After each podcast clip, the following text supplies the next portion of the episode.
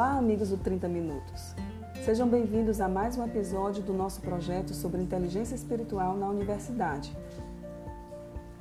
Sempre que vivenciamos um tempo de chuva intenso como este que temos experimentado em 2022, eu me recordo da Arca de Noé e da história do dilúvio.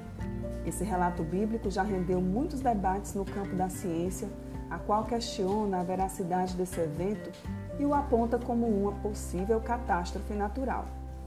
Conforme a edição de 31 de outubro de 2016 da revista Super Interessante, ao realizarem a análise de fósseis e sedimentos marinhos, os oceanógrafos americanos William Ryan e Walter Pittman, da Universidade de Colômbia, concluíram que o dilúvio teria sido uma invasão colossal do Mar Negro pelas águas do Mar Mediterrâneo, como consequência do degelo das calotas polares do último período glacial. Segundo esses estudiosos, o fato teria ocorrido há cerca de 7.500 anos atrás. Contrariando o que diz a ciência, a Bíblia afirma que o dilúvio se deu como consequência de um período de chuva intenso enviado por Deus na terra como juízo divino contra a maldade e a violência praticadas pela humanidade à época, conforme Gênesis capítulo 6, versos 5 e 11. O relato bíblico segue confirmando a origem do dilúvio em Gênesis 7, versos 11 e 12. No dia em que Noé completou 600 anos, um mês e 17 dias, nesse mesmo dia todas as fontes das grandes profundezas jorraram e as comportas do céu se abriram. E a chuva caiu sobre a terra 40 dias e 40 noites. Aos olhos de Deus, Noé era um homem justo e íntegro entre o povo de sua geração e praticava o que era reto.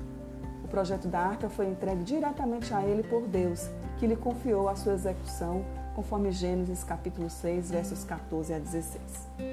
Ainda não tinha começado a chover quando Noé arregaçou as mangas e deu início ao desenvolvimento daquele projeto náutico de grandes proporções. Sem os avanços tecnológicos da atualidade, Noé executou o projeto com maestria, guiado por Deus e movido por muita coragem, disposição e fé. No início do ano de 2020, nenhum de nós estávamos preparados para a deflagração de uma pandemia que mudaria nossas rotinas radicalmente e viria a ceifar as vidas de milhões de pessoas em todo o mundo. De forma semelhante, nos dias de Noé, as pessoas pareciam não se dar conta de que um evento de grande impacto estava para acontecer. Mateus 24, 38 coloca que nos dias anteriores ao dilúvio, as pessoas comiam, bebiam, casavam-se, davam-se em casamento envoltos em suas próprias realidades e desconsiderando totalmente o contexto à sua volta. Até o dia em que Noé entrou na arca com sua família, juntamente com um casal representante de todas as espécies de animais da terra, os quais seriam os responsáveis pelo recomeço da vida após o dilúvio. Desejo extrair quatro lições desse curioso episódio narrado na Bíblia que podem ser bastante úteis à sua vida presente e futuro. Lição número 1. Um, não perca o barco. Quando as oportunidades se apresentarem a você, procure avaliá-las e abraçá-las tempestivamente, pois elas podem jamais retornar. Durante a pandemia, diversas universidades brasileiras de renome, como USP e Unicamp, ofereceram cursos gratuitos em diferentes áreas como tecnologia, educação e empreendedorismo, enquanto Harvard, MIT e Universidade de Oxford, já acostumadas com essa iniciativa, simplesmente ampliaram o material disponibilizado em suas plataformas de ensino, oferecendo um catálogo de cerca de 100 disciplinas online gratuitas, algumas inclusive com prazo prorrogado para este mês de junho de 2022. A segunda lição que podemos extrair da Arca de Noé é: estamos todos no mesmo barco. Noé dividiu a arca com os membros de sua família e todas as espécies de animais da terra. Precisou conviver naquele contexto durante cerca de um ano e alguns dias. Todos eram igualmente responsáveis por tornar aquele ambiente agradável até que a tempestade passasse. A UFC, por exemplo, é de todos nós. Se ela avançar em seus índices de formação humana, pesquisa e impacto social, todos nós dessa comunidade universitária nos beneficiaremos, Caso contrário, precisaremos dividir juntos as perdas e os prejuízos. A terceira lição que gostaríamos de destacar é: planeje-se para resistir às tempestades.